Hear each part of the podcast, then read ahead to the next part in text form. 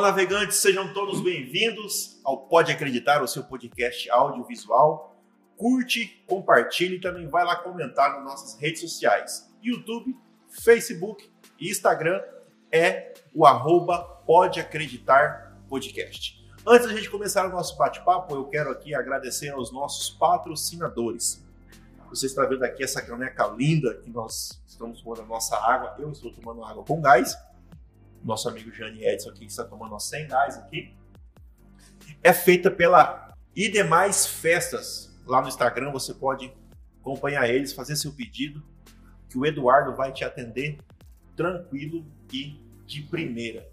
Essa poltrona que nós estamos sentados aqui, ela foi higienizada, impermeabilizada pela Poderosa Service. Já viu falar da Poderosa Service? Não.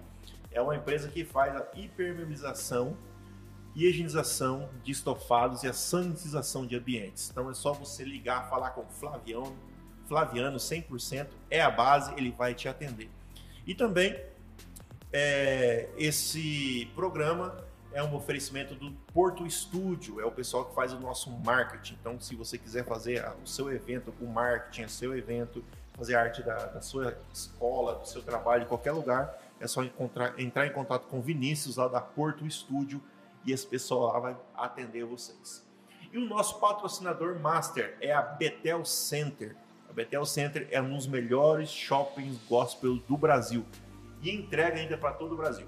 Bíblia, presentes, é, som, iluminação, tudo que você precisar, a Betel Center tem. É só você entrar em contato, fazer seu pedido e eles vão atender vocês e entrega em todo o Brasil beleza? É só vocês aproveitar aqui, mandar um abraço para o pastor Carlos Nascimento e a todos os funcionários da Betel. O Pode Crer ele está no canal 23 da Lignet e também pelo site da Interativa TV.tv.br. Beleza, pessoal? Sem mais enrolação, muito obrigado pela sua audiência. Hoje eu estou aqui com um amigo meu que a vida nos apresentou, cantor, compositor, escritor, pastor bodybuilder. Jane Edson. Show. Mano, obrigado por ter vindo aqui. Prazer estar com vocês. Aí, a casa é sua. É, fica muito, fica à vontade. Obrigado, meu mano. Muito obrigado por ter atendido o nosso pedido. A ideia do Pode Acreditar é, é da gente contar histórias Sim. de pessoas, né? E essas, essa história a gente quer elevar, né? Mostrar para as pessoas o que pode ser vencido quebrar alguns tabus também. Então Sim. seja brigadão, muito obrigado.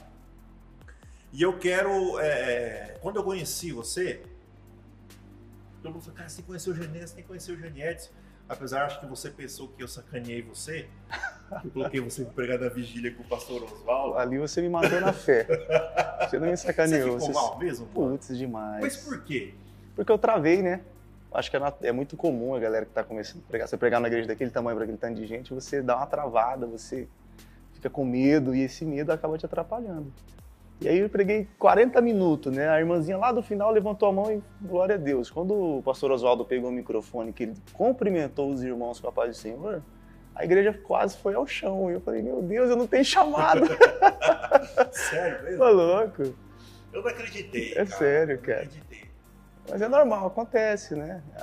Você sabe que eu estraguei uma oportunidade dessa minha, né? Não estou sabendo, não. Sim. Eu fui pregar na Casa do Oleiro. Essa igreja eu ouvi falar, grande. É, não, é a, a Igreja Assembleia de Deus é, Campo de Campinas, lá em Goiânia. Sim. E aí eu fui pregar lá. E quem tava no dia era o Cleito Queiroz cantando. Só que o Cleito Queiroz é assim, você não pode pregar antes dele.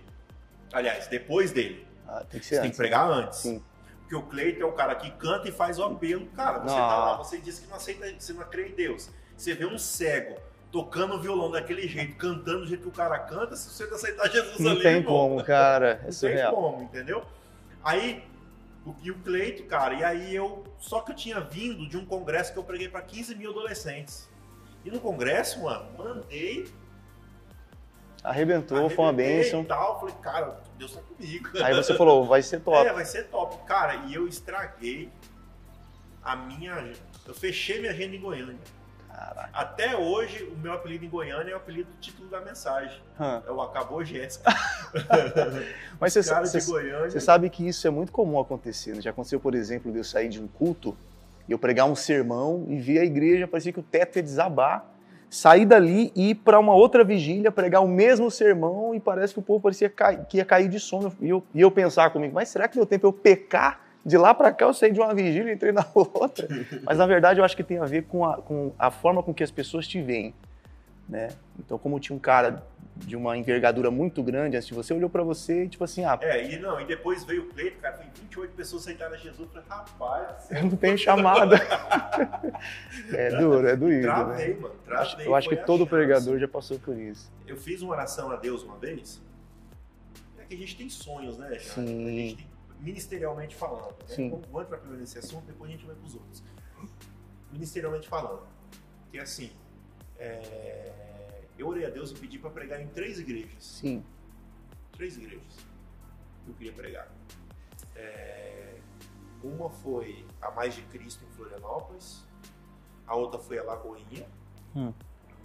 e a outra foi a Campinas em Goiânia. E no espaço de um, dois anos, eu, eu preguei na Lagoinha e preguei em Campinas. Aí, passou-se 10 anos depois da minha oração, eu preguei na de Florianópolis. 10 Se realizou anos todos. depois. Mas assim, mesmo depois de eu ter passado todo aquele processo de depressão, Sim. das tentativas, a gente vai entrar nesse assunto daqui a pouco, Uhum. e também das tentativas de suicídio que eu tive. Então assim, mesmo depois de tudo isso, eu tava em Florianópolis. Sabe o que eu fui fazer em Florianópolis? Ah, trabalhar de Uber. Fiquei 30 dias entre Florianópolis trabalhando de Uber, porque aqui era janeiro, aqui tava muito feio. E uhum. falaram pra mim que em Florianópolis Uber ganhava por dia 500 reais. E aí? Ah, lasquei. Voltei quebrado. Sendo que você já tinha pregado lá numa igreja. É, e não, e eu preguei, e fui lá, eu tô lá trabalhando, Sim. e aí um amigo meu falou, cara, você tá, indo, você tá em Floripa? Eu falei, tô. Cara, tem um pastor amigo meu e tal, o Júnior da Mais de Cristo. Cara, aí eu. Vou lá assistir um culto. E aí eu mandei um. Ó, esse é o contato dele, mandei uma mensagem pra ele. Só que assim, esses pastores grandes, eles Sim. são meio já acostumados, né? Sim. Então, tipo assim, ele falou, pastor, que bom que você tá aqui, olha, que pena que eu não, não posso te receber Hum, tal, é, eu estou em construção. Eu falei, pastor, eu não estou aqui para pregar. Eu, tô Uhum. aqui pra- eu estou, a traba- eu estou trabalhando. Eu quero só 15 minutos com o senhor para tomar um café, sentar e tomar Show. um café. É só isso que eu quero.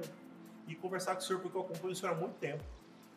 Falei, então faz o seguinte, vem quarta-feira e prega no meu culto. que da hora. Né? Então, assim, aí depois, mas depois de todo aquele processo, então a gente tem sonho. Sim. E para mim é um, é, um, é um trauma, porque eu orei para pregar na, na casa do oleiro e foi um desastre. Poxa. Cara, e foi um é. desastre. Então a gente tem, vive com esses, esse jeito. Mano, mas deixa eu te perguntar. Hum. Da onde vem o Jani Edson? Cara, eu sou nordestino, né? Eu sou um paraibano, embora não pareça, não tenho sotaque. Meu pai eh, deixou minha mãe lá com três filhos e foi para São Paulo, porque o nordestino tem essa ideia de ir para São Paulo ganhar dinheiro, trabalhar, etc. E aí, quando eu tinha cerca de seis anos de idade, a minha mãe juntou um dinheiro e foi atrás dele em São Paulo e lá a gente cresceu até eu fiquei lá até os 11 anos de idade. Então, assim, eh, eu não sei, acredito que a cultura, né? A pobreza é, uma, é uma questão muito cultural não é tanto uma questão de, de falta de oportunidade. Quando você tem uma mente muito bloqueada, você ou então alguém não te ensinou, você não, não teve um ensinamento, meio que passa realmente de pai para filho. Então, a minha infância foi muito difícil, principalmente pelo fato de que a minha mãe se preocupava mais na restauração do casamento dela do que com a gente, que era criança, entendeu? Então, ela pouco se importava se a gente estava indo bem vestido ou não para a escola. Então, isso foi gerando certos traumas, entendeu? O fato desse, desses vários divórcios que, que nós tivemos fez com que ela se tornasse uma pessoa extremamente agressiva, porque ela olhava para mim, via, via a cara do meu pai, tinha raiva do meu pai, e falava assim: Ah, quer saber? Eu vou descontar a raiva que eu tenho do seu pai em você. E batia muito, espancava e tal. Houve momentos que eu cheguei na escola, tipo, tirava a camiseta para jogar bola, as costas toda marcada. A diretora um dia chegou de me chamar e falou: O que está acontecendo? Porque ela era uma negona forte, batia mesmo, entendeu? Hoje é, é, eu entendo o processo, mas aquilo foi gerando um certo ódio, uma certa raiva dentro de mim, né? Porque ela espancava sem motivo. Então, com 10, 11 anos, os meninos da minha idade queriam ser jogadores de futebol. Se você me perguntasse você, qual é seu sonho? Eu falava assim, quero matar minha mãe. Entende? Quando eu fiz 12 anos, eu falei, eu preciso me dar um presente. O meu Mas isso aqui ou lá, na Paraíba? De, não, já, tipo assim, com 6 anos nós fomos para São Paulo é, e com 11 viemos para cá. Então, estou aqui desde os 11 anos de idade. Ah, então, esse ódio que ela tinha, que ela despejava, né, fazia com que eu, de certa forma, né, semeasse aquele sentimento de que um dia ela vai me pagar. Graças a Deus que com 15 anos eu me converti. Eu até brinco com ela, mãe, a senhora tem que agradecer a Jesus, porque... Ela é cristã hoje ou não? Graças a Deus, né? Graças a Deus. Deus, que Deus só vai dar morte. Você entendeu? Então, assim, Deus foi maravilhoso. E aí eu acredito que esse, esse. Porque, cara, o sofrimento ele não é exclusivo nosso, né? A gente, claro que sentiu, foi, foi muito difícil, mas cada um tem uma história difícil, uma história sofrida. Ah, porém, a minha história, tipo assim, é, o meu sofrimento, a escassez, a fome, a violência, a você dormir numa casa que tinha goteira, você estava dormindo, caía tipo água em cima de você, balde para tudo que é lado né? Como muitos, eu acho que o pior não foi a questão da escassez, mas a questão da falta de afeto. Porque a minha mãe, ela, eu repito, ela buscava intensamente a restauração do casamento dela e esqueceu que ela tinha filhos. Quando eu me converti, na minha cabeça, Ângelo, eu falei, cara, agora eu entendi porque que eu sofria. Na minha cabeça, ah, Deus tem um projeto na minha vida. Eu não sei se você lembra, mas nós somos da geração Marco Feliciano, né? Onde um crente, para ter um ministério relevante, ele só será relevante, ele só será alguém importante no reino de Deus se ele se tornar um pregador de multidão. Antigamente as mensagens nem falavam de uma conduta cristã em si, era mais falado, olha, você vai ser um pregador. Tipo assim, eh, todo mundo no culto tinha uma profecia de que seria, se tornaria um pregador de sucesso, famoso, você vai voar no avião de pombo, etc. Então, isso gera. Eu até me perguntava, mas caraca, ninguém vai, ninguém vai ouvir, todo mundo vai ser pregador? Não vai ter ninguém para escutar, né? Eu acredito hoje, com a experiência que eu tenho, e assim, eu sou um cara muito observador, acredito que na maioria das vezes essas profecias eram geradas pelo desejo do próprio coração do profeta de se tornar aquilo que ele estava profetizando. Né? Eu vi, por exemplo, pais de famílias deixar emprego porque dizia que Deus tinha um ministério. Eu não sei se o cara tinha preguiça de trabalhar ou se de fato ele acreditava que ele se, torne, se tornaria um pregador. Mas hoje a minha visão é de que a obra de Deus ela pode acontecer em qualquer lugar. Você pode estar na faculdade, você pode estar na escola, você pode estar trabalhando na empresa, cara. Você não precisa necessariamente ter um microfone nas mãos. Né? Hoje você vê a briga que é por um cargo, por uma posição, e ninguém briga para tipo, servir um copo de água, cuidar uma criança. Não existe uma briga para isso. Né? Infelizmente, assim, existem muitas pessoas frustradas, como eu, então a, mi, a minha depressão ela é relacionada a isso, ela tem uma, uma raiz nisso. Né? Parte do que eu renunciei, infelizmente, foi esperando que em algum momento Deus me tornasse um cara relevante no reino de Deus, tipo assim, e que infelizmente a gente pensava que relevância tinha a ver com números, né? Ser famoso, viajar várias nações, pregar em igrejas grandes. É, hoje não muda, né? Porque o cara hoje é famoso por seguidores, né? Hoje é em relação a isso. Sim. E, cara, é, é, engraçado assim. Antes que eu me esqueça, a gente já começou o nosso bate-papo. Sim. Mas eu, você sabe que eu sou um cara egoísta, né, mano? Eu esqueci de pedir meu presente. Pô, e nós trouxe aqui pra você. Né? Pra quem não sabe, nós somos o pai do Xiaomi aí, ó. É, eu trouxe um fone de ouvido sem fio Bluetooth original da Lenovo. Alto-falante de 13mm. Rapaz, eu tô. Você curte fone de ouvido ou não? Aqui, eu porque... amo, eu sou viciado nesses fones. Porque Sério? você não precisa colocar fio, é, né? Eu também. Eu tenho um do. Esqueci o nome agora, bem quadradinho mas já tá estragando já. Isso aqui é, é papai do céu respondendo. Amém. Eu tô pedindo pres, é, presente pro povo inútil, cara. Ah, mas isso aí, aí tem que ter utilidade. Não trazendo isso não. O padrão tá subindo tá aqui, subindo. mano. Obrigado. Eu vou deixar, vou deixar até aqui na frente pra fazer a propaganda sua. Show de bola. Depois a gente vai continuar uma conversinha, um negócio. Você sabe que você me conhece, sabe de onde eu vim, que eu, eu tava, né? E aí eu fui motorista de uma pessoa muito importante nesse ministério. Ah. Por três anos. Essa busca pelo poder, pelo cargo é tão obcecada que um dia a pessoa perguntou para mim o que, que eu fazia para dirigir para essa pessoa. Com o que, que eu fiz? Qual o segredo? É, qual o segredo? Aí eu brinquei, cara, eu fiz igual o Kiko fazia com o Chaves, lembra? Vem cá, você não conta pra ninguém? Tem certeza? Aí eu olhei para um lado, olhei para o outro assim, eu tenho CNH. Não. Você deu uma tesourada legal. Cara, porque assim, as- os a pessoa não enxerga que nós temos um dom. Sim. A pessoa não enxerga que, que, que nós estamos ali. Porque eu, eu acredito piamente, Jane, que existe o amor a Deus, cara. Sim. Eu sei que você ama a obra de Deus, entendeu? Eu amo a obra de Deus. Tudo que eu fiz foi fazendo pela obra de Deus. Não foi. Se eu. O sucesso é um acaso. É né? consequência do amor as- que você tem. Justamente. E as pessoas não entendem isso. Elas procuram primeiro o sucesso, É, mas o sucesso sem o amor, sem o, o- sabe? Sem o Justamente. desejo de estar fazendo aquilo. Tá, é- mas aí, o Gene Edson cresce, é, 15 anos ele se converte, já tá aqui no 15 Campo pra Grande, 16. 15 pra 16, Com 19 eu começo a pastorear. 19, cara. Sim. Você não foi discipulado. Não, eu tenho mais tempo pastoreando do que De, pastoreado. de crente. É, né? digamos assim. Três anos. Exato, exato. Mas é, é, é, é, você achou, naquele momento, a falta que você sentia? O amor que você sentia? Tipo, ou, desculpa a expressão, Sim. mas você me corrige. Ou o desprezo do seu pai, a, a, o jeito Cara, da eu sua fui mãe. totalmente preenchido, né? A igreja. a- Mas, por exemplo, o amor de Deus preenche. Sim, Mas talvez por um pastor com segundas intenções te dar um pouquinho mais de atenção, você não ficou mais assim. eu acredito que, assim como, como eu, existem muitas pessoas que foram muito feridas, foram refém de violência, de frustrações dentro da família, que se tornam reféns de um malandro da fé, de um camarada ali que tem um interesse mais na questão financeira do que propriamente na alma daquela pessoa. E isso me causa uma certa revolta, sabe? Porque de fato, cara, quem vai para a igreja, normalmente quem vai para uma igreja, cara, quem entra pela porta de uma igreja é uma pessoa que ela tá desesperada da vida. Ela não sabe o que fazer, ela provavelmente já tentou de tudo, entendeu? E não conseguiu. E ali quando ela vai, tipo, meu, uma pessoa que não tem saída, o que você falar para ela, ela acredita.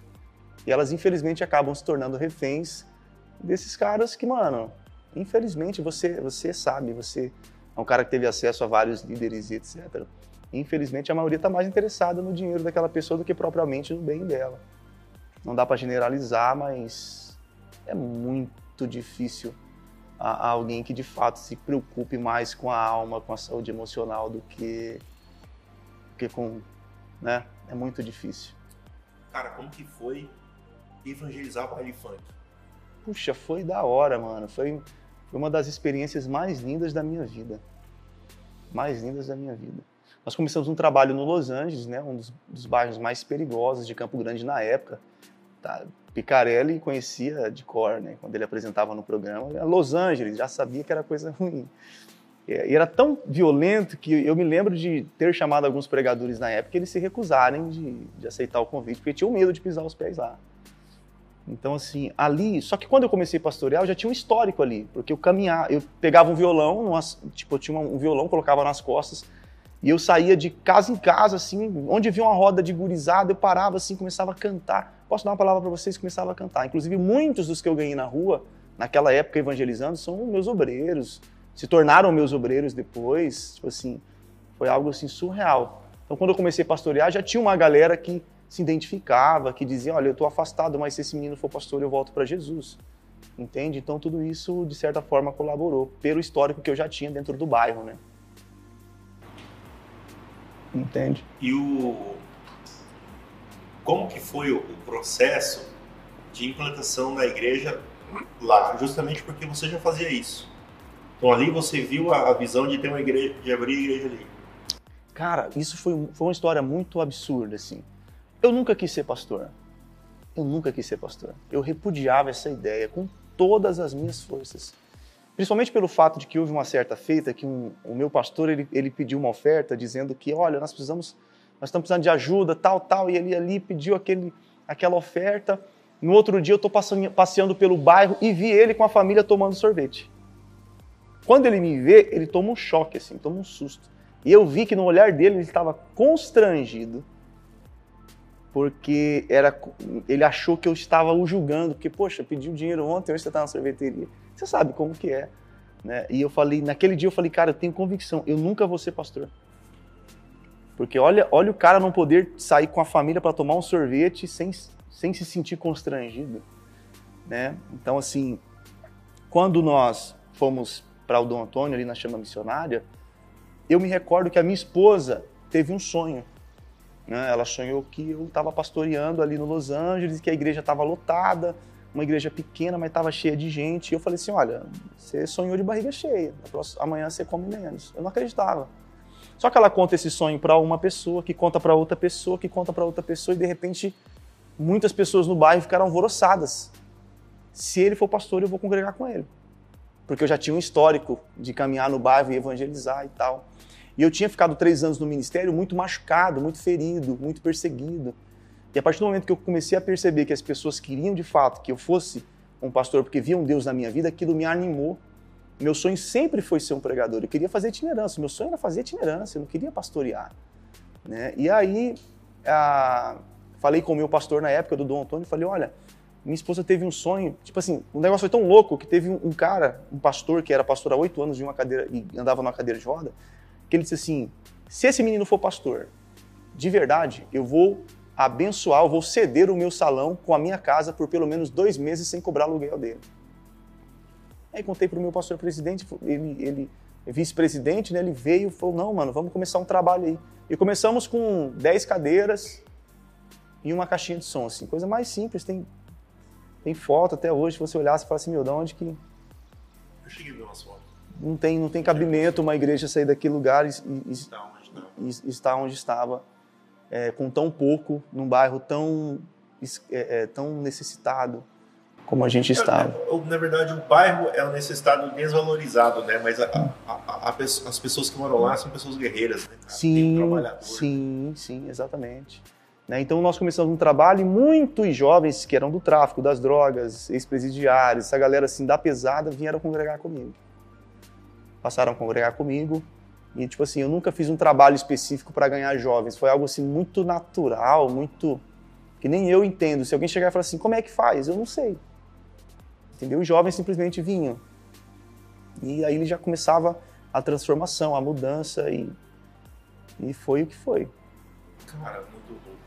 E assim, e, e já foi uma, uma, uma, uma, igreja também fora dos padrões, né? Sempre, meu. Sempre, sempre. Né? sempre. Como assim, cara, você, você, você se enxerga assim, desse, fora desse padrão? Ângelo, é, você, você disse aqui numa outra entrevista, né, agora com outro convidado, que você foi disciplinado ou não foi batizado porque fazia educação física. Eu congreguei numa das igrejas mais rígidas do país, entende? Onde o homem não podia ter é, barba, mas a mulher podia ter bigode. Brincadeira, mas Sim. era muito rígido. Acho que vocês sabem de qual denominação estou falando. E eu fui líder de jovem, porque eu nunca tive dificuldade em me submeter a qualquer tipo de doutrina. Tipo, eu amava tanto Jesus e amo tanto ele que você fala assim: olha, para alcançar a salvação, para estar perto de Deus, você precisa colocar uma melancia na cabeça ou bater a, a cabeça naquela parede. Cara, eu estava disponível para isso. Entendeu? Se você falasse para mim assim, olha, para você alcançar Jesus, para você ter uma experiência com Ele, você precisa ir para o meio do mato e jejuar três dias. Mano, eu fiz isso várias vezes dormir no meio do mato, assim, moleque ainda com 15, 16 anos, para ter uma experiência com Jesus. Entende? Só que de lá para cá, poxa, muitas coisas que, pô, você, você pegava disciplina se você usasse um óculos escuro, por exemplo. Se você fosse pego usando um short. Cara, eu vim usar short não tem nem quatro anos, eu acho, porque você sabe que hoje tem, né, tem várias igrejas e denominações, mas eu vim dessa vertente dessas igrejas mais tradicionais, mais antigas, mais rígidas. Então, com o tempo, eu sou um cara que eu gosto de ler, eu gosto de estudar. Eu comecei a perceber por si só que muita coisa não batia. Muitas proibições não batiam. Não fazia o mínimo sentido, né? Ah, eu cheguei, eu fui questionado uma certa feita porque na época os, os jovens que vinham para minha igreja, é, eles usavam short. Mano, que absurdo. Os caras vieram do tráfico das drogas e, e chegaram para mim e falaram assim: é, eu tô sabendo que lá na sua igreja os, os moleques podem usar short, tem uns, uns caras lá que tá usando short. Eu falei, mano, mas não é melhor o cara usando short na minha igreja do que assaltando sua casa? Então, assim, o que mais vai mudar? O que, que é proibido hoje que daqui a 10 anos a galera vai se tocar e dizer assim, puxa, não era? Quantos deixaram de ir para uma igreja porque era proibido jogar futebol? E hoje os pastores se reúnem para jogar futebol. Cara, eu tenho, eu tenho várias, várias pessoas já chegaram em mim e falaram, mano, eu fui disciplinado, eu saí da igreja porque na época eu jogava bola, ou, ou, porque eu fazia educação física, ou porque eu fui pego usando um short, ou porque eu ergui a, a, a calça na, na, na batata da perna para pescar. Entende? Então, o que, o que mais? O que mais é proibido? Ou algumas igrejas têm como, sei lá, um uso e costume que amanhã ou depois não vai ser. E quantas pessoas hoje vão ser feridas por essas proibições e vão, vão, vão, vão ser impedidas de conhecer a Jesus? Entende? Eu, ah. Na verdade, é, é, é, eu falo que tudo que é em excesso. Exatamente. Eu acho que em tudo tem que ter equilíbrio. Por exemplo, o que leva um cara a se explodir caso que ele leu num livro que ele tem que se explodir. Sim. Entendeu? E aí ele garante 70 virgens no paraíso. Cara, mas o, o, que ele levar vidas inocentes, né? Assim, eu, eu, não entendo essa questão. E a religiosidade, ela mata, cara. Com toda convicção. Entendeu? Ela mata, ela sufoca. E, e a gente sabe disso. Na verdade, assim, é, de todo esse processo que você teve, e eu tive durante, tô tendo durante esses quatro anos, Cara, o Ângelo foi desconstruído também. Uhum. Porque eu vi que eu não era tão liber... É, que eu não era muito. Como vou dizer a palavra certa? Porque eu também era um cara radical. Sim.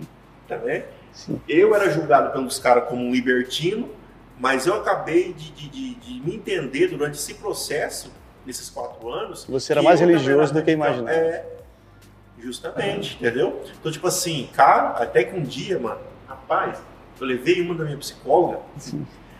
que a gente começou a discutir no meio da, da, da terapia. E, e, aí eu pensei assim, mas se eu fizer isso, ah. eu, vou sair do, eu vou sair do centro da vontade de Deus, eu falei para ela. Ela falou assim, Deus não é bairro nem cidade para ter centro. Nossa.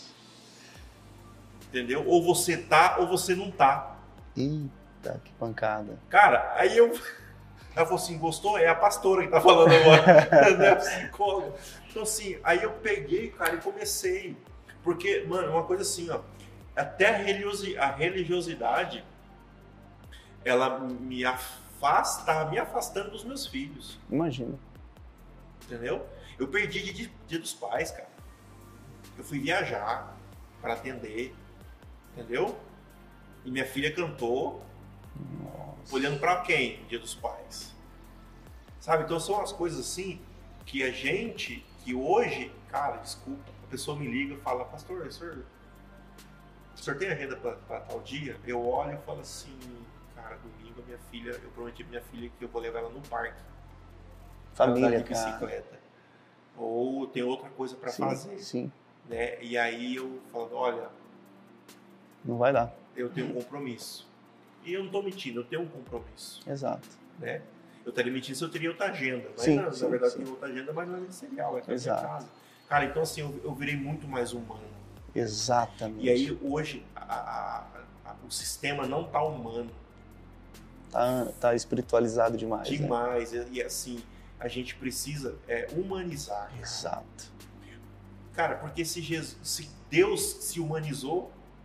Exato Exato. Ele podia ser espírito o tempo todo. Exatamente. Mas ele fez o filho dele virar carne e, e ele se humanizou por tem, nós. Tem uma fala do Ed René que ele diz que o pecado nos transformou em bestas. A religiosidade tentou nos transformar em anjos. Mas Jesus, ele veio para nos devolver a humanidade, que a gente perdeu no Jardim do Éden. Então é esse equilíbrio, né? Aí você quer, uma, quer ver uma desconstrução? Quantas vezes eu subi no púlpito para pregar que depressão era do diabo? Putz, eu imagino. Quantas vezes? E ainda cara? tem muitas igrejas Sim. que pregam isso. Entendeu? E até eu entender, falei, eu com depressão? Não. que isso? Sim. Entendeu? Até eu tentar meter um carro a 210 por hora na Mato, na Mato Grosso para num poste. Caraca. E aí eu falei, cara, peraí. Mas teve uma vez, mano, eu falo isso aqui, que eu acho isso assim extraordinário. É, eu trabalhava de Uber de madrugada. E eu gostava pra caramba. Porque tinha menos Uber, tinha, tinha corrida, então em poucas horas você fazia uma grana boa. Sim. Aí eram as duas horas da manhã, eu, atrás do shopping Campo Grande, fui pegar uma corrida.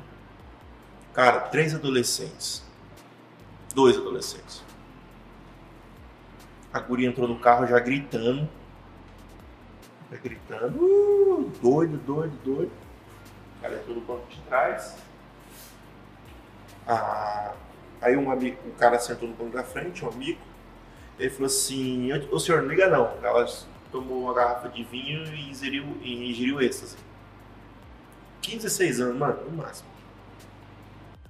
E aí ela veio aqui pra, pro lado da Avenida Zarana, aqui, cara. E aí ela dirigindo o carro e tal. E ela veio louca, gritando dentro do carro, xingando o pai, xingando a mãe, xingando todo mundo, xingando a vida, sabe? Sim. Louca. Quando ela chegou na casa dela, ela tocou o interfone, aí a mãe, acho que a mãe, não sei quem entendeu, falou assim, oi, quem é? Aí ela falou assim, sou eu, sua aí. Começou. Cara, eu parei assim, do meu carro e, e, e comecei a chorar. Sim. Porque é, é, eu, falei, assim, eu comecei a olhar a situação que eu estava, Sim. que eu me caí em, em si. Falei, cara, e se minha filha crescer sem pai, velho? Eu não quero isso pra minha Sim. filha, eu não quero isso. Naquele, então, naquele dia, cara, eu falei assim, a partir de hoje eu preciso de ajuda, eu não, não vou. E, e aí é engraçado, mano, que assim, de todo esse processo, as pessoas que eu pensava que me, me ajudar não me ajudou. As pessoas que eu nem, nunca imaginei Sim. me ajudar. Então, assim, é uma coisa muito. Ele é ingrato, Sim. entendeu? Então, eu aprendi hoje. Hoje, o anjo, ele aprendeu. É, ele aprendeu o quê? Que eu posso fazer a obra, Sim. mas eu posso ter meu trabalho, entendeu? Eu posso ter as minhas, as minhas coisinhas e eu posso ir para a igreja. Sim. E seu ministério não deixa de ser relevante por Isso isso. deixa de ser relevante. Então, por exemplo, é- é- é, hoje eu posso dizer para você que se você me perguntasse há dois anos atrás, Ângelo, qual é a sua profissão? Eu ia olhar para você e fazer assim, ó. Porque pelo que eu estudei para mim ser, me tiraram, Sim. entendeu? Só que hoje, cara, eu posso dizer para você, você perguntar para Ângelo, qual é a sua profissão? Cara, eu sou corretor de imóveis. Eu estudei, cara. Entendeu? Eu tirei a minha carteirinha. Exato. Eu posso vender meus imóveis. Entendeu? Aí, é, então hoje eu posso, independente de tudo que acontecer, eu tenho uma profissão, mano. Uma coisa que eu não tinha. Mas você entende que a pressão de muitas igrejas faz com que na, sua, na, na cabeça de muitos a ideia de que ele só se tornará alguém realizado o dia que ele viver inte- integralmente para a obra, assim, para a igreja? E não é por aí, cara. Eu não creio que. Mano, eu, eu, é, infelizmente nós perdemos o nosso pastor de Covid em setembro. Uhum. Cara, eu estudei, é, era um cara que tinha doutorado e mestrado. Ele tinha, ele tinha mestrado em. Ele era PhD em Oxford. Caraca. Era um cara que quando ele. é, Eu não esqueço até hoje, na cantata de Natal, ele vestiu a, a- a roupa dele de doutorado, da, da defesa da tese, e ele falou assim: hoje aqui quem está falando é o doutor Mauro, não é o pastor. É. E eu vou provar para você que Jesus existe, cientificamente falando. A mensagem dele foi essa, mano. Caraca. E aí cada palavra dele, mano, era um tapa na minha cara. Porque eu não estudei, cara. Eu, eu abandonei pela obra, entendeu? Exatamente. E aí depois você passa e você fica, e aí? E às vezes você contribuiu mais para o mundo gospel do que propriamente para o reino de Deus. Justamente. É justamente. As pessoas não fazem essa diferença, essa Não. diferenciação, né? Não faz. Existe um mundo gospel onde o interesse Cara, é encher a A igreja. pandemia veio para quebrar isso. Exatamente. A Nivelou. pandemia veio para quebrar isso. Entendeu? Tirou muita coisa, Por exemplo, o cara que tinha que estar na igreja todo domingo, cara, teve domingo que ele não pôde ir. Exatamente. Entendeu? Então, assim, é uma coisa que eu falei, Deus, se eu ler top mesmo, né? Porque ele vem e quebra cara, é, exato. alguma coisa. Esse padrão de quatro paredes, né, de uma igreja. Justamente. Esse sistema é, é triste, né, cara? Porque Muito. as pessoas se perdem nessa, nessa ideia de. O, o crente normalmente, infelizmente, vive numa bolha, né? Ele vive numa bolha. Mano, mas vamos falar de coisa boa. Bora. É, Qual foi a sua melhor experiência no pastoreio, cara? No Você pastoreio, pode contar, tipo assim, experiência incrível que você viveu. você fala espiritual ou Não, de. não, de- não. A minha maior experiência foi ter encontrado na igreja uma família que eu não tive em casa. Eu acho que isso é surreal, cara. É surreal. Entende? Uma família que você. É, é, que eu não encontrei em casa. Assim, pessoas que você ama de todo o seu coração, estão dispostas a dar a vida por você, e que você também está disposta a dar a vida por elas. Entende? É algo que só, só o pastorado, a itinerância não pode te dar o prazer de você ver uma pessoa que saiu do tráfico e acompanhar o processo de transformação dela até ela se tornar um pai de família, uma mãe de família, um empresário. Cara, você prega numa igreja, se você é itinerante, você prega numa igreja, você vai embora. Agora, só o pastorado te dá.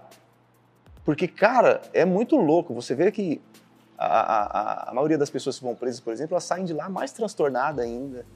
Às vezes, pessoas que já tentaram até terapia e não conseguiram pessoas que o, o, pai, tipo, já aconselhou, chorando, não deu jeito, a mãe não deu jeito, aí o cara vem pra igreja e Jesus, mano, começa a transformar aquela pessoa.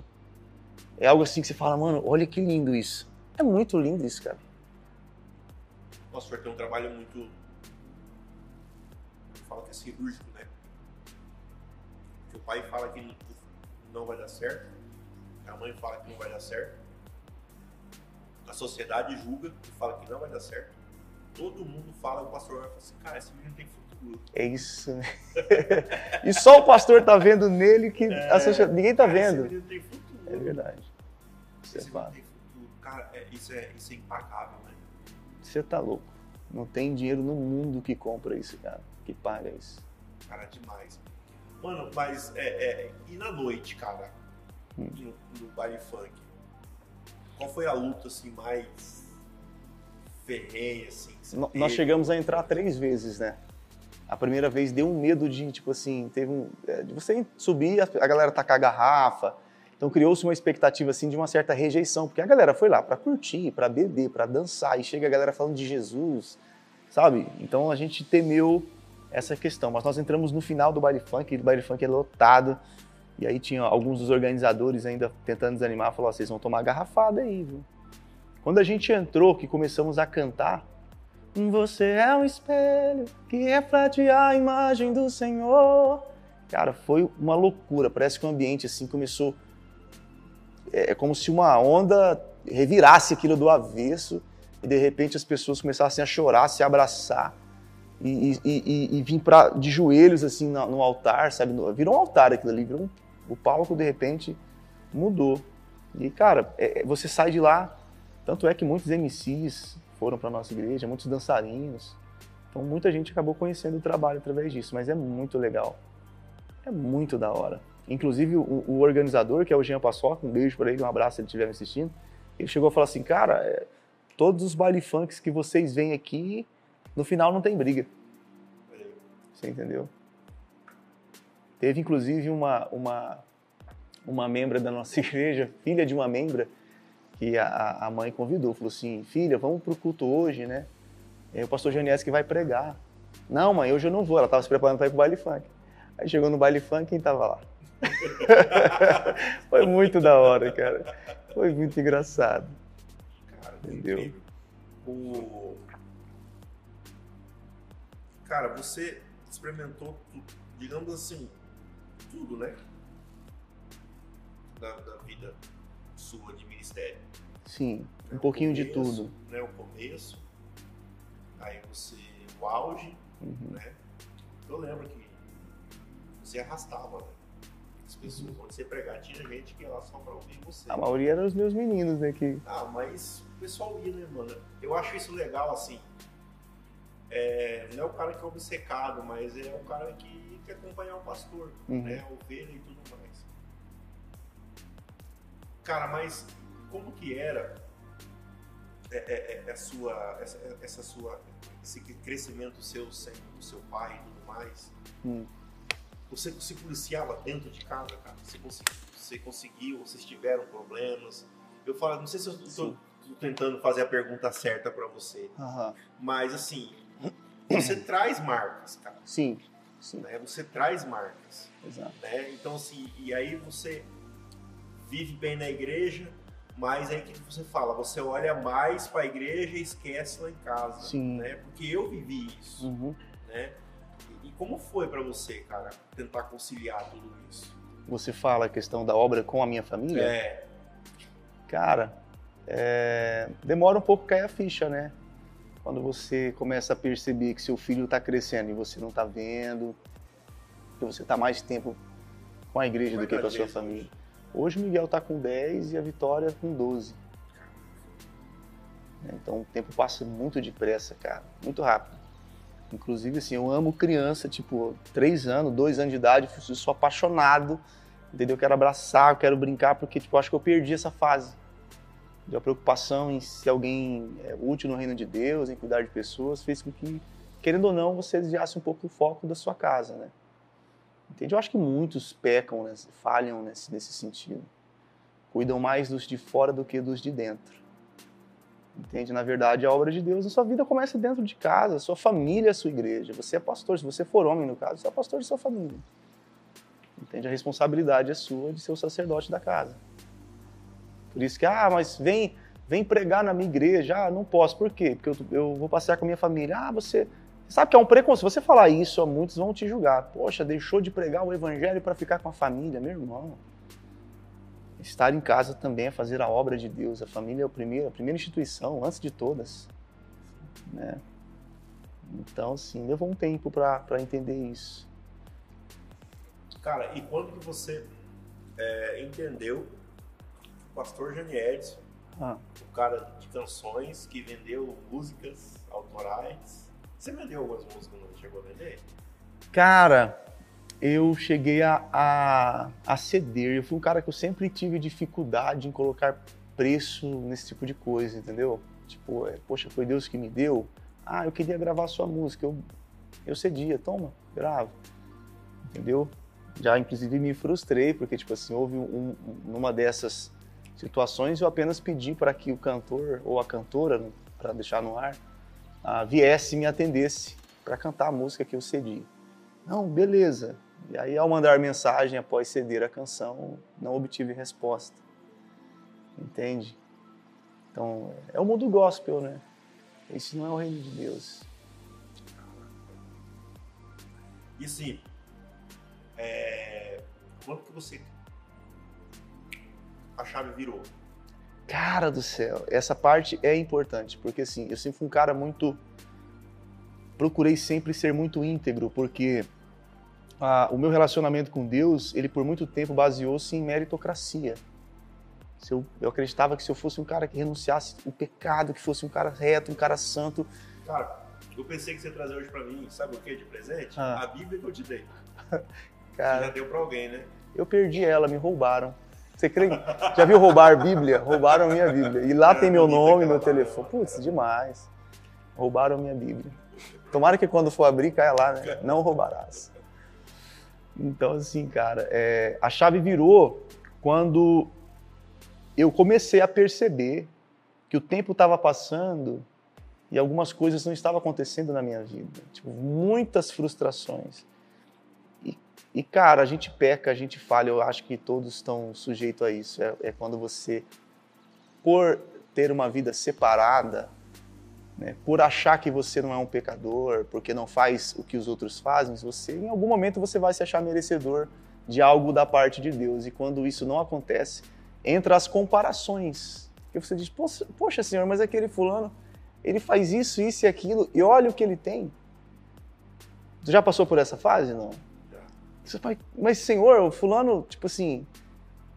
E aí você, você anda nos bastidores desse mundo gospel, você passa a conhecer um pouco da, da vida particular de alguns e você percebe que há, há uma certa podridão de, de, de situações e você fala, cara, mas fulano faz isso, faz aquilo e tem isso, tem aquilo e eu tô tentando aqui do jeito certo e não vai.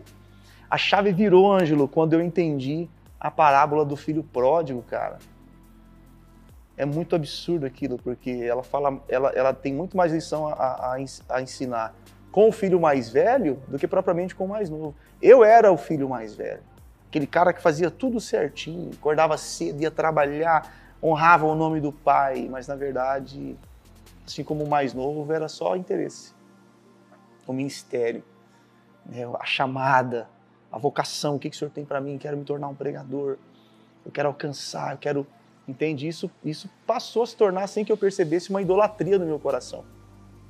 Todo mundo está sujeito. Eu acredito que se você for minimamente humilde, você, em algum momento você vai reconhecer que querer ser usado por Deus já se tornou um desejo em algum momento da sua vida maior do que querer estar com Deus.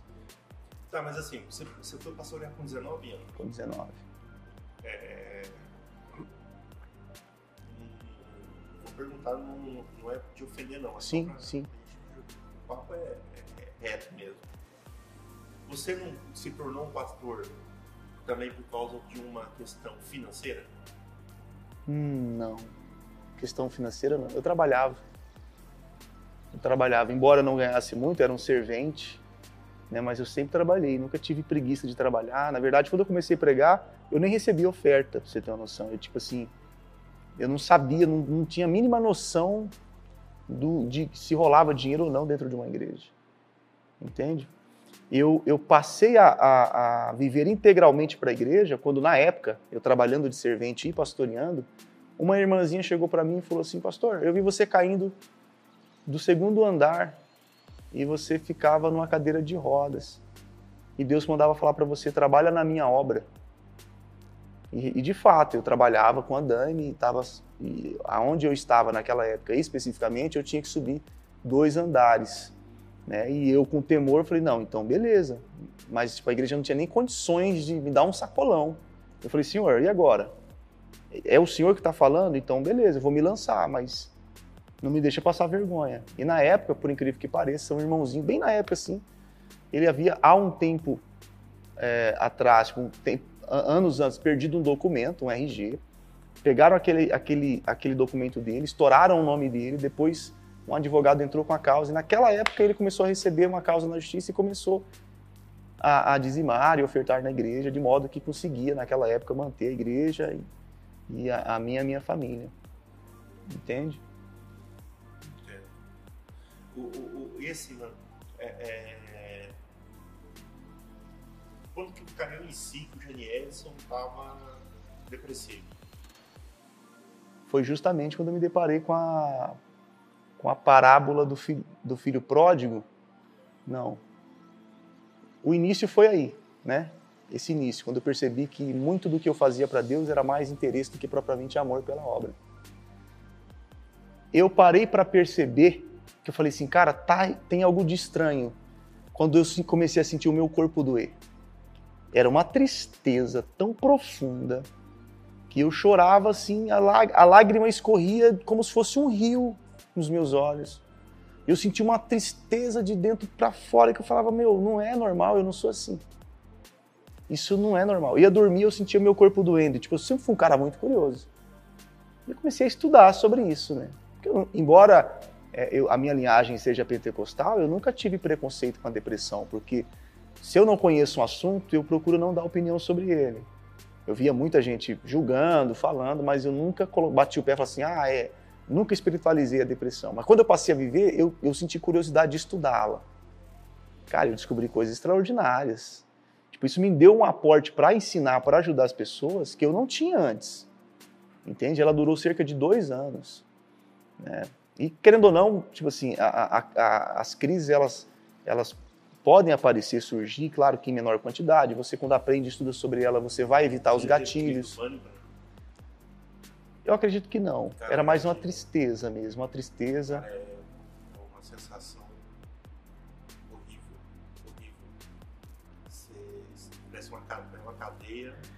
E você sabe o que é, é, é, horrível, assim, na minha visão? É, por, por exemplo, um pastor, né? Você, como um pastor, na época, passando por uma situação como essa. Se você fosse diagnosticado com câncer e falasse para a igreja, certamente a igreja teria compaixão de você, iria orar pela sua vida e você poderia procurar um médico, que isso não, daria problema nenhum. Agora, se você chega para a igreja e fala, tô com depressão, cara, frescura. Dificilmente alguém vai se compadecer de você. E isso só piora, né? Porque aí você começa a pensar, pô, será que Deus não está comigo? Será que Deus me abandonou? E aí você passa a não procurar um profissional. Você não quer procurar um profissional. Entende? Porque você acha que você não tem fé. E, é, e, e, e, você deve ter estudado também, cara, quando você está sentindo uma dor emocional, a mesma área do teu cérebro que é ativada quando você bate o dedo mindinho na quina de um móvel, ela está sendo ativada quando você está sentindo, passando por depressão. Então é uma dor abstrata, é literal, você está sentindo dor mesmo. sensação assim é, absurda. Com certeza. Na verdade, assim, né, cara? Nos últimos anos a gente teve um número crescente né, de suicídio entre pastores. Né? Sim. É um absurdo? Cara, é um absurdo. É um absurdo, absurdo. É total, fora de controle. E, e, e aí eu falo assim, se eu soubesse que a terapia me, me, me eh, fizesse tão bem, Sim. eu tinha começado na adolescência. Sim. Os próprios psicólogos fazem terapia. É. Entendeu? Entendeu? Cara, porque assim, é incrível, assim. É, é, é, é umas convicções que eu tenho hoje que acho que se eu teria antes, eu não, eu não cometeria os mesmos erros ou, ou, ou mudaria um, algumas coisas, Sim, entendeu? Com certeza. Cara, e aí você entrou em depressão, pediu ajuda da igreja. Aí que entra, né? Ah, o pastor normalmente ele vai sofrer calado, porque ele não sabe como a igreja vai reagir a uma situação o como pastor essa. José Brandão, ele tem uma frase que ele fala assim: o pastor ele consegue resolver o problema de todo mundo, Sim, menos o dele. exato. E ninguém está disponível para resolver os dele. então, como eu sabia que, por exemplo, um- uma das uma das dos gatilhos da minha depressão era a minha frustração com a questão da valorização, porque eu nunca soube colocar preço naquilo que era sagrado. Quando eu ia pregar, por exemplo, eu não conseguia falar assim, olha, me dá tanto que eu vou na sua igreja. Eu nunca consegui estipular valor. Né? Então isso fazia com que muitos pastores meio que se aproveitassem. Tipo, vinham. Pô, eu cheguei de pregar em, em congresso com pastores famosos e os caras me colocarem para dormir no chão da casa de qualquer pessoa, enquanto que os caras famosos estavam em hotéis, Cara, sem contar a diferença extremamente gritante de oferta. é, eu, eu ministrei num- num congresso que pagaram 7 mil reais pro cantor por dois dias. 7 mil os dois dias. Sim, Pra mim, os dois dias deram 500 reais. sim. Eu sei bem o que é isso. Entendeu? E eu nunca me importei com a questão do da quantia em si, porque tipo assim, Mas é a mensagem que é transmitida. Claro, poxa. Caraca, será que eu sou tão inferior assim? Mas, é, eu cheguei a ouvir, por exemplo, de um pastor, quando ele me convidou para pregar em Goiás, e ele, disse, ele disse- me, me colocou com os três, na época, com os três maiores nomes pentecostais do, do Brasil. E aí ele disse assim, faltando uma semana, ele me ligou e perguntou: Você vai vir com quem? Eu falei: Ah, eu vou levar três, três obreiros da minha igreja que eles querem conhecer o- um dos pregadores aí, são, eles são fã e tal. Beleza. Aí, faltando três dias, ele disse assim: Ó, não vai dar para trazer esses três, não. Você vai ter que trazer só, mais, só você e mais um, porque a casa da irmã Joana tá lotada de gente aqui, não tem lugar para colocar colchão no chão. Eu falei assim: Ah, tudo bem, vou conversar com eles. Aí conversei com eles e disse assim: aí, o que, que vocês acham? Vamos rachar um hotel então, já que vocês querem conhecer o cara, o pregador fulano, vamos rachar um hotel, a gente fica no mesmo hotel que o cara. Mandei mensagem pro pastor e disse: Pastor, nós vamos ficar no mesmo hotel do, do fulano de tal. Você tem como ver como fica a diária para quatro pessoas de um, de um quarto? Aí ele foi ver e disse assim: Olha, fica 170. Vai vir ou não vai? Já me fala logo, porque se você não vir, se, se for ficar em hotel, já libera espaço na casa da, Joana, da irmã Joana para ficar mais gente. Irmã Joana, assim, um modo de dizer. Eu disse assim: Ah, pastor, é que a gente, nós não combinamos a questão do valor da oferta. O que, que o senhor vai fazer por mim para mim ter uma noção se eu vou ter condições de bancar esse hotel ou não? E eu sei que os caras que estavam pregando lá não saem de casa sem no mínimo 3 mil reais na conta. Ele disse assim: Olha, eu vou te dar 150. E já fala logo se vai vir ou não. Eu falei: Eu vou, pastor. Estarei aí. Não, porque nós estamos te honrando. Estou te colocando com os caras do Brasil. Eu falei: Não, pastor. O senhor estaria me honrando se fizesse por mim o que o senhor está fazendo por eles. E ele ficou muito chateado. Aí já entrou na carne, já começou a querer me xingar. E ele falou algo que me marcou muito. Você não tem história igual os caras. Então, a partir daí, vo- você percebe que a- a- o seu valor ministerial, a, a sua relevância ministerial é medida a partir do, do seu número de seguidores, é medida a partir da, da, da, da sua fama, entende? E não do seu caráter, da sua dedicação ao reino de Deus. Isso foi me, me desgostando desse, sabe? O meu, o meu sonho de se tornar um pregador foi, foi se apagando a partir daí, porque eu passei a entender que, cara, não tem a ver com o reino, isso é o mundo gospel. Deus não tem compromisso com o mundo gospel, eu acho que ele tem compromisso com o reino dele. Entende? Não, incrível. né? Os caras acham que eles estão fazendo um favor pra nós, né? Sim. Lembro que fui pregar no, maior congresso de adolescentes do país. 15 mil adolescentes. Fui, cá, preguei, foi uma benção e tal. Foi incrível, mano. Foi incrível. Foi incrível, sim. O que Deus fez mesmo, sabe? E aí, um mês depois, uma pessoa daqui foi naquela igreja lá. Uhum. Ele conhece algumas pessoas e falei assim, nossa, bom saber que lá em Campo Grande tem pregadores que eu não imaginava. Sim. Aí eu falei, cara, é a unção, a mesma unção. Não tinha uns 70, aí Josué não ficou bravo que tinha os dois. Eu falei, Exato. Cara, deixa pros dois, deixa os caras ser, receberem e tudo mais. Mas e aí, continua no processo. Aí Sim. você contou, você primeiro você se aceitou, Sim. e aí, próximo passo. É, aí veio a questão da. Eu me esqueci as fases do luto, né? Tem uma, uma doutora que ela descreveu as cinco fases do luto, mas uma delas é, é em que eu entrei, entrou tipo a revolta, entende? Só que eu, graças a Era Deus, ou terceira. eu- A última é a aceitação. é, graças a Deus, eu fui um cara assim. Eu sou um cara que, eu, eu- quando eu percebo que eu posso ferir alguém, eu me isolo. Entende? Então eu fui fazer caneca personalizada. Fui trabalhar. Foi a época que eu falei assim, cara, chega disso. Eu não, eu não, eu não preciso viver de esmola. Eu não preciso viver de favor. Eu sei trabalhar. Eu sou um cara que eu mexo com arte. Eu faço logo. Por que, que eu tô, tô me submetendo a isso? Entende? Só que tinha, de certa forma, né, aque- aquele eu me lembro de uma frase que eu ouvi uma certa feita de um pastor que queria, de certa forma, me magoar quando eu comecei a pastorear e trabalhar de servente, que eu vi uma fase que eu voltei a trabalhar de servente. E ele postou nas redes sociais, né, querendo me atingir, dizendo: Olha, quem, se, se você não tem chamada, vai trabalhar. Então sempre houve essa ideia de que o cara que tem chamada, ele vai viver só para Deus. Tipo, ó, uma bobagem, mas que era muito falado antigamente, e você, uma geração acabou acreditando nisso entende? E aí eu sublimei essa, esse, esse- essa minha revolta, essa minha decepção, essa minha frustração trabalhando, entende? Trabalhando. Foi o que me ajudou. E aí, a, a, a, a, a E, igreja. e, e treinando, né? Academia, inclusive, foi uma das coisas que foi um instrumento Foi essencial. Nossa, demais. Eu acho que eu não tô com 94 quilos à toa, né? Foi treinando, eu descobri que, cara, porque de certa Você chegou a quanto? Pesar quanto? Na época eu pesava, eu cheguei a pesar 64 quilos, quando eu tava assim, só na eu vi igreja. As fotos da época. Você Só o feio, osso também. Era só misericórdia. a Eu graça. só engordei, feio, mas continua, né? Você entendeu? Cara, é, é, é, foi sua fuga então, né? Foi minha fuga, cara. Foi minha fuga. E eu super recomendo. Não, Ou, ou academia, ou se você é pastor, cara, vai fazer um jiu-jitsu, vai. Tem, tem que ter, cara, um exercício preciso físico. voltar pro Muay Thai. Aí.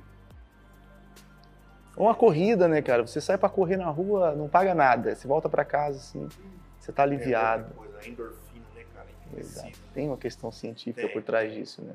Ainda mais agora em época de pandemia que a gente tá vivendo. É, e é estresse pra todo lado. Sim. né? Estresse pra todo lado. E é- é- a gente precisa disso. Cara, mas e aí? A gente pega, a gente entra num processo depressivo, né? Você. Eu lembro que eu chegava pra minha esposa e falava assim, ó, eu não quero mais viver. Uhum. Eu tô a fim de morrer. Você teve essa sensação, essa sensação mano? É, eu tive, só que assim, eu nunca cheguei a expor pra minha esposa, né? Porque eu não, eu não sabia como ela poderia reagir. Mas a, a dor que você sente quando você está passando por um processo de depressão, ele é tão forte, é uma dor tão forte, que meter uma faca no peito parece bobeira. Se jogar. É como se você estivesse num prédio pegando fogo e você preferisse se lançar da janela ao morrer queimado. Entende? Só quem já passou sabe. Tipo assim, quem não passou, fala assim, pô, o cara tentou tirar a vida, esse cara é louco. Mas, mano, é só quando você passa. E por incrível que pareça, eu senti aquela dor toda e falei assim, mano, que surreal. Ao mesmo tempo, eu ficava admirado de ver como o corpo da gente, né, ele, ele, ele, ele, é, uma- ele é louco, ele é um absurdo. Entende? Ele reage àquilo de. Cara, eu não sei você, mas, por exemplo, um, é, é, é, um depressivo hoje, ele localiza outro depressivo. Sim, Sei se sim, você, sim. Se você. Você percebe na- nas postagens. É, na hora, assim, você fala, cara, hum, é, esse tá. Aí que acontece? Eu, depois que eu passei de todo o processo que eu voltei a ministrar, cara, ficou muito mais fácil. Sim. Porque normalmente o depressivo ele quer esconder de todos É. os jeitos que ele tá passando por Entendeu? aquilo. Então, assim, ficou muito mais fácil, porque eu conseguia lidar, mano. Sim.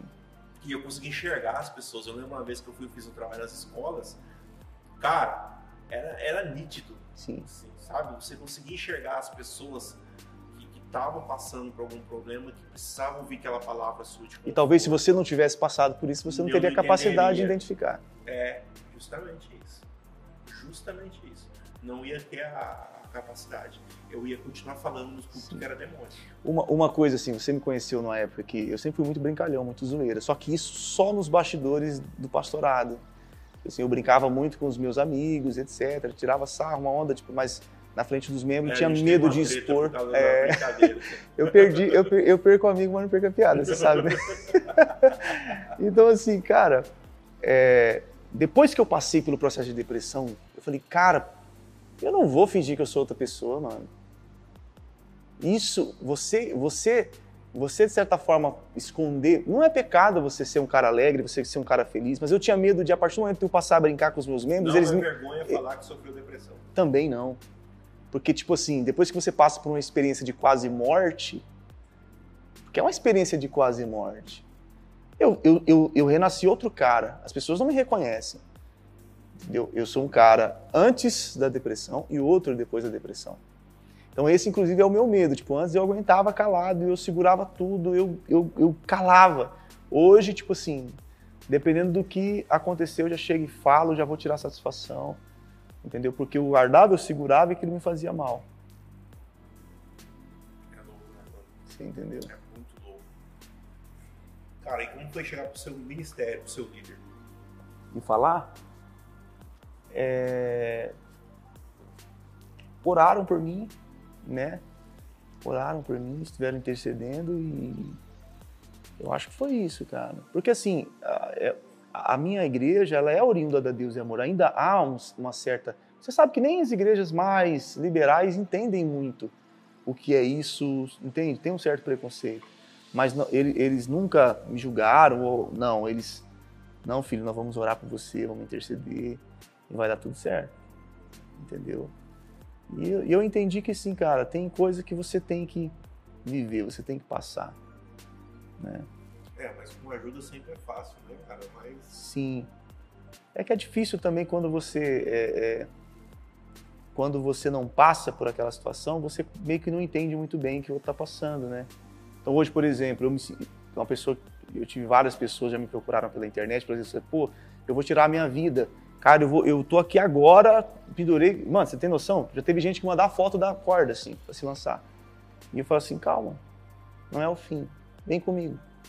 E eu tenho uma segurança enorme para falar com aquela pessoa sobre o que ela está sentindo, sobre o que ela está vivendo, com uma tranquilidade que se eu não tivesse passado por aquilo, eu certamente ficaria desesperado uma pessoa mandar uma foto de uma corda para você. Meu Deus, pelo amor de Deus, não faz isso.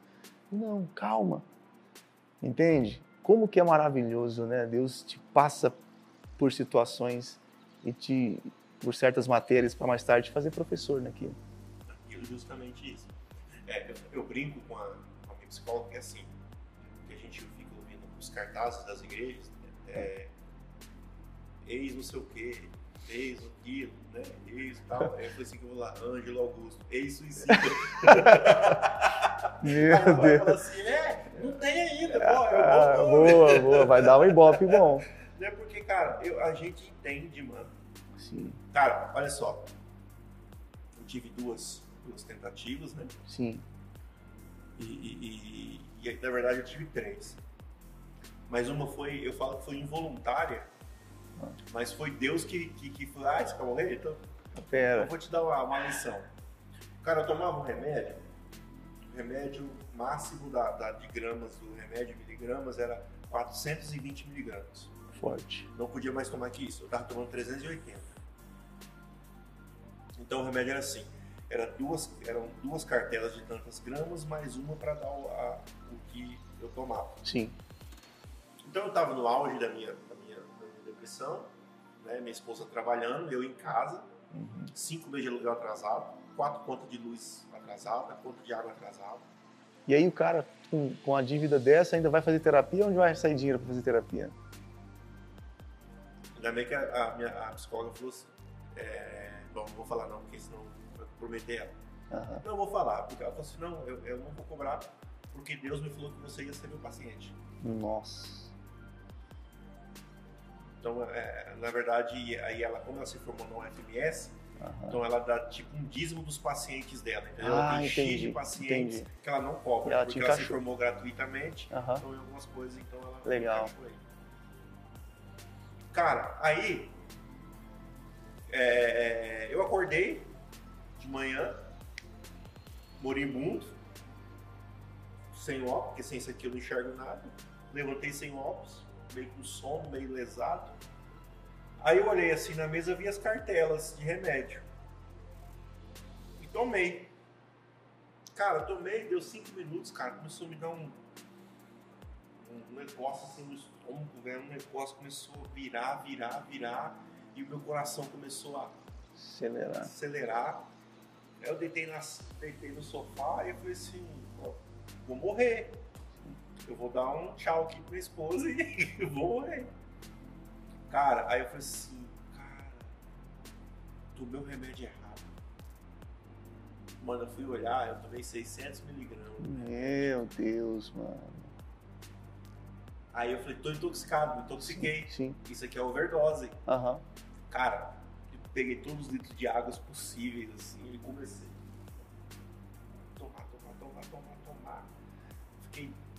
Mal o dia inteiro no sofá largado, mole, cara, não consegui nem nada. Eu falei, acho que Deus falou assim, você quer morrer? Aí, ó. Essa é a sensação. Eu falei, não, Deus, não quero nunca mais.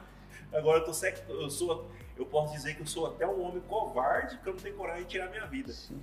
Cara, porque. Cara, tem os meus filhos, mano. Sim. Entendeu?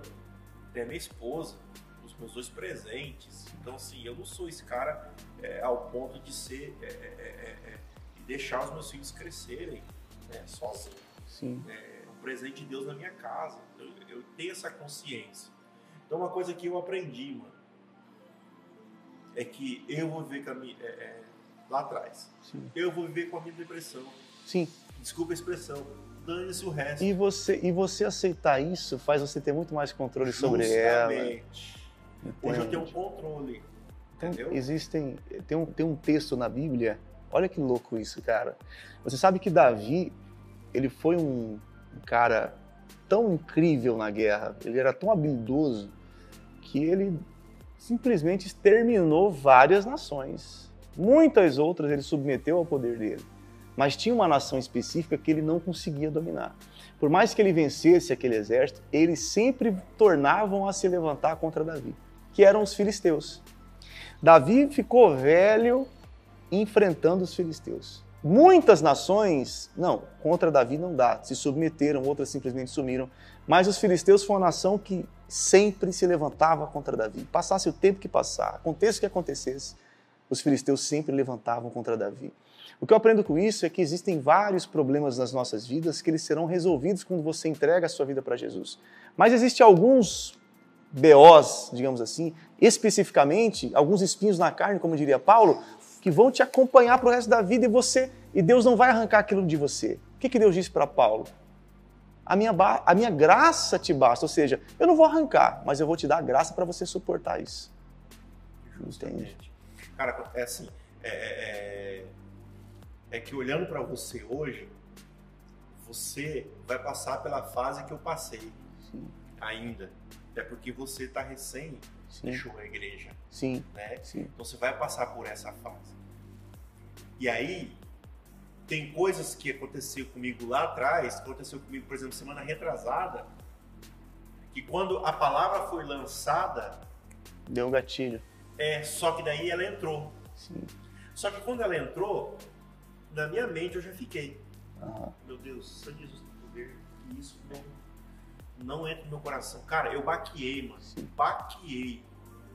Fui pra casa almoçar quieto, minha esposa, o que foi? Tá tudo bem? Não, tá, tá tudo ótimo, baqueei. Entendeu? Aí, cara, eu, uma hora da tarde, uma e meia da tarde, eu indo pro serviço, o negócio saiu. Sim. Cara, é, é, parece, é, é o time de Deus, né? Quando foi 5 horas da tarde, mais ou menos, o Espírito Santo falando. E eu, sabe que eu fiquei em casa? Cara, eu fiquei com na cabeça. Uhum. Caramba, esse negócio veio, eu orei e tal, e agora eu não tô sentindo mais nada. E o Espírito Santo falou assim, ó, é, é pra mim te mostrar que a minha graça te basta. Sim. E esse é seu espinho. Exato. Isso vai te acompanhar. Exatamente. Entendeu? Por quê? Porque fulano falou pra fulano coisas de mim, e aí fulano veio contar pra mim. E aí eu já Sim, pô, sim. Falando de mim de novo. Já, já te puxa lá atrás, né? De uma vez. É porque as pessoas criam um arquétipo, mano, da gente. Cara, eu só quero fazer a obra. Eu só quero te ajudar, mano. Exatamente. Eu não quero status. O status fica pra você. Sim, sim. Entendeu? Eu quero, eu amo, eu amo a obra de Deus. Ah, Geniette, por que você saía com o violão na rua do Los Angeles? Cara, porque eu amo fazer a obra de Deus. Exatamente.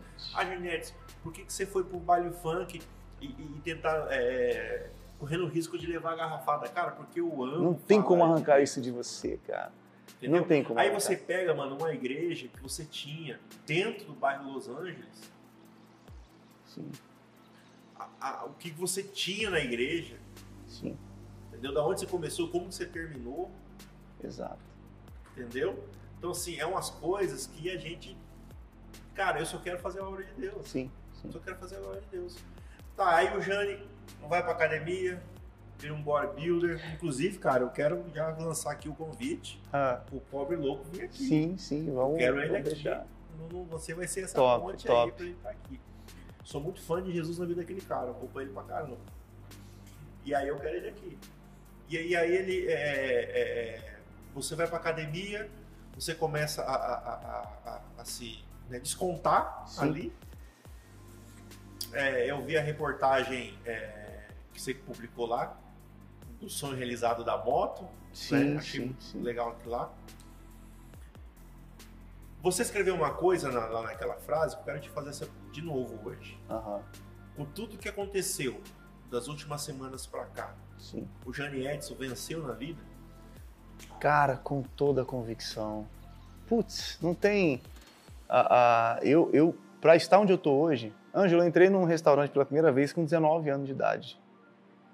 Numa lanchonete, não sabia nem pedir um lanche. Tipo, não faz muito tempo, eu tô com 29, pô.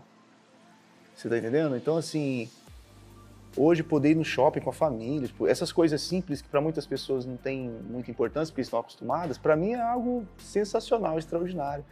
Eu não sou uma pessoa assim que, ah, eu quero ter isso, eu quero ter aquilo. Eu não sou um cara que eu tenho muita ambição na vida, sabe? Ah, o meu, meu desejo hoje é manter minhas contas em dias, poder continuar sendo relevante, se não para uma multidão, mas pelo menos para uma ou duas, três, quatro pessoas que olharem para a minha vida de certa forma encontrarem inspiração. Eu acho que é isso. é, Eu, eu amo aquilo que o dinheiro não, não pode comprar. É um momento como esse. É os seus amigos, sua família, entendeu? É ver o crescimento de uma pessoa e saber que você fez parte, nem que seja num tijolinho naquela construção. Entende? Então, acho que todo esse processo né, é, é, que eu vivenciei fez com que eu valorizasse cada momento da minha vida, porque a vida é muito, muito frágil, cara. Você pode estar aqui, de repente, né? A Covid está aí para mostrar, cara, uma gripe que, mano, tá levando vidas que você nem imagina. A nossa vida ela é, ela é um presente dado por Deus e a gente precisa, a gente precisa viver, mesmo sendo um cristão. Principalmente sendo um cristão, porque Jesus disse: Eu vim para vos dar vida e vida com abundância. Entende? O problema é que a gente fica tão ansioso por aquilo que está por vir que a gente deixa de viver o presente. A ansiedade por viver aquilo que foi prometido nos, nos cega das- desses momentos assim. Entende? A gente poderia estar em Dubai agora com talheres de ouro aqui, o, o ouro não ia acrescentar em nada, mas a presença de um amigo, uma conversa, um desabafo, a troca de uma experiência, eu acho que é isso, é- são coisas que o dinheiro não compra. Entende? E aí, qual é o. Hoje. O trauma que fica do Edson? O trauma. É. Ângelo, Qual é, qual é a sua decepção hoje? A minha decepção, eu acho que a, a minha frustração foi não ter a, começado uma vida secular há mais tempo. A minha frustração foi que eu percebi que eu vi muito tempo bitolado nesse mundo gospel, entende? Que não tem nada a ver com o reino de Deus, e ter deixado de, por exemplo, ter feito uma faculdade, poderia ter empreendido há mais tempo, cuidado mais de mim, aproveitado mais aquilo que Deus me deu, não ansioso com aquilo que Ele prometeu me dar. Eu acho que a minha decepção é essa, a minha frustração é essa. Entende? Eu fiquei tão focado com aquilo que Deus estava para fazer que eu deixei de viver o momento que Ele me deu. Entende? A gente fica obcecado nas promessas. Né? Sim. Hoje, hoje eu recebo, eu já recebi muitas perguntas, né, de gente que entrou ontem na igreja, dizendo assim, como que eu faço? Qual é a minha vocação? Qual é o meu chamado? Não, cara, você tem que se preocupar primeiro em como ser um cristão. Ser membro. Ser útil de qualquer maneira. Você não precisa, você não precisa necessariamente estar com o microfone na mão, ser um pregador. Poxa, tem gente que pelo poder, pelo desejo de alcançar aquilo, maltrata, traz para a igreja aquilo que as, as pessoas normalmente fazem no mundo, que é puxar o tapete, sabe? E é muito desnecessário. Cara, é, quando eu saí do ministério, é, eu, tive, eu tive três convites para a igreja. Uhum. Cara, eu decidi não abrir. Uhum. Porque eu saí machucado. Sim. E pastor machucado machuca ovelha. Exatamente. Exatamente. Esse é um dos motivos pelos quais eu não quero continuar. Eu preciso então, me curar eu primeiro. Que, eu tinha que, que, que, me cuidar primeiro. Sim, exatamente. Senão eu ia continuar machucando Exatamente. Então, foi, foi, sensato da sua parte. Então eu fui para um lugar para me receber cura. Exato. Entendeu? Eu acho que o povo não entende isso. E agora, quais são os próximos passos do Genietes? Cara, eu não sei. Segura na mão de Deus e vai? É, tá, é eu, eu, se eu falar para você, olha, eu tô, tenho um projeto de vida, uma meta de vida, eu vou estar mentindo para você. Entende? A minha, a minha meta de vida é pagar meus boletos em dia. Entendeu? E não tenho uma expectativa. Já tive, eu acredito que é essa expectativa que eu criei, ela me, me trouxe muitos danos. Entende? Então hoje eu procuro viver um dia de cada vez. Né? Sem muitos planos, sem muita expectativa. Pode ser que amanhã as coisas mudem, né? Mas hoje, agora você fala assim, para onde você está indo? Eu quero o colo de Deus só e tá, para mim tá ótimo. Mas aí, mano, é, você tá fazendo terapia, não tá fazendo? Cara, você procurou médico, medicação? Tem, que... tem uma pastora que é um amor de pessoa, amo a vida dela demais, que é a pastora Carmen, ela é psicanalista, uma das melhores. E ela é minha mãezona. Ela, ela congrega na Mar. Na Mar. É. Isso, isso. Legal, mano. Entende. Mano,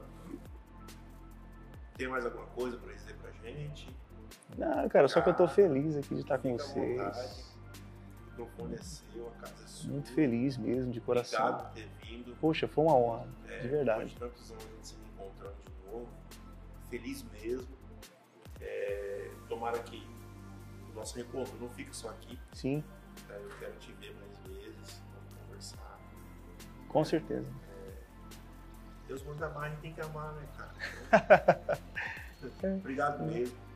É, eu queria que você desse, deixasse, deixasse ah.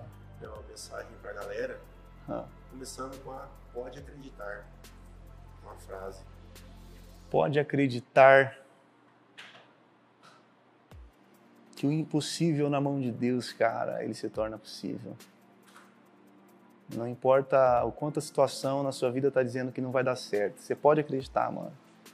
É fase. Se você está passando por alguma situação semelhante aqui, eu passei, aqui o Ângelo passou, mano. É fase. Aguenta que vai passar. Uma certa feita, um, um rei disse a um, a um, a um bobo da corte: Olha, eu quero que você coloque uma frase na sua testa. E essa frase, quando eu lê-la, se eu tiver alegre, eu quero ficar triste mas se eu estiver triste, eu quero ficar alegre. Aí esse bobo da corte ficou dias pensando em que frase ele pudesse escrever, colocar na testa para que quando o rei olhasse ele viesse ter essa sensação. E ele escreveu: vai passar. Se você está passando por uma fase boa, em algum momento ela vai passar. É assim como uma fase ruim também. Né? E graças a Deus que a nossa vida é feita de fases, né? Porque são as fases difíceis das nossas vidas que faz com que o nosso paladar seja aguçado quando você passa pelo deserto, né? Eu vi vocês comentando aqui, o deserto ele faz com que você eu não entendi, Ângelo, por que, que as pessoas serviam café expresso com uma água com gás. Uma certa feita eu perguntei para minha irmã, que tra trabalhou de certa forma numa cafeteria, ela disse assim, olha, aquela água com gás você toma primeiro, não depois. Porque ela serve para abrir os poros da língua, ela serve para aguçar o seu paladar. Então acredito que o, o deserto, a dificuldade é como essa aguinha com gás que Deus prepara você para você desfrutar daquilo que Ele está prestes a entregar para você. E de fato, se não for o sofrimento, a gente nunca vai valorizar aquilo que é bom. Hoje você valoriza a sua família, acredito que mais do que tudo. Entende? Essa é a palavra. Então tá aqui, pessoal, dois bocos da corte dizendo para vocês vai, vai passar. passar. E vai dar água nesse poço. Vai dar água, essa você não esquece, né? Mano, obrigado. Show de bola. Eu que Deus agradeço. abençoe sua casa, sua família, sua vida. Poxa, Galera, muito obrigado por acompanhar a gente até aqui.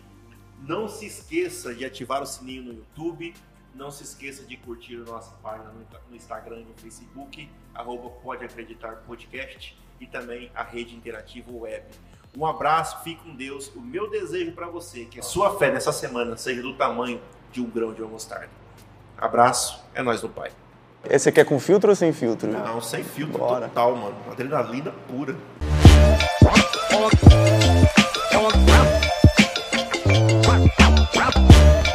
Música